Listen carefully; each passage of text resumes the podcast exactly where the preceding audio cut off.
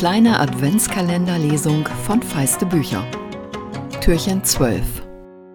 Es war ein ungewöhnlich milder Tag und deshalb ging ich mit meiner Mutter am Nachmittag in den Garten.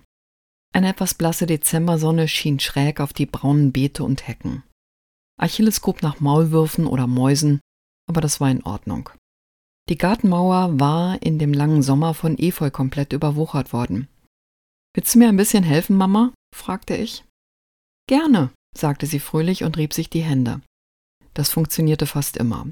Sie liebte es, wenn sie körperlich arbeiten konnte. Vielleicht, weil Holzschlichten oder Rasenmähen oder Efeu schneiden einfache Aufgaben waren, bei denen es kein Vergessen von Arbeitsschritten gab.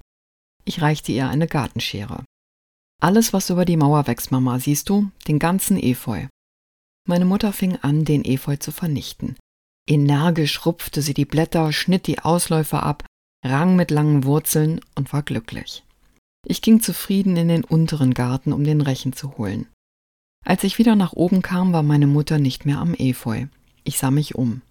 Achilles Fell leuchtete aus dem Dickicht auf der anderen Gartenseite, und dort sah ich auch meine Mutter, wie sie selbstvergessen und kraftvoll meinen dritten Johannisbeerstrauch auf den Stumpf setzte.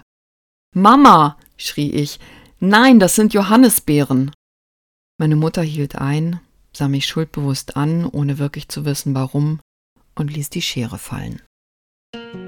Ich kann es kaum glauben, dass das schon Halbzeit ist. Einen schönen Start in die Woche wünsche ich euch und ich hoffe, ihr geht die zweite Adventskalenderhälfte mit.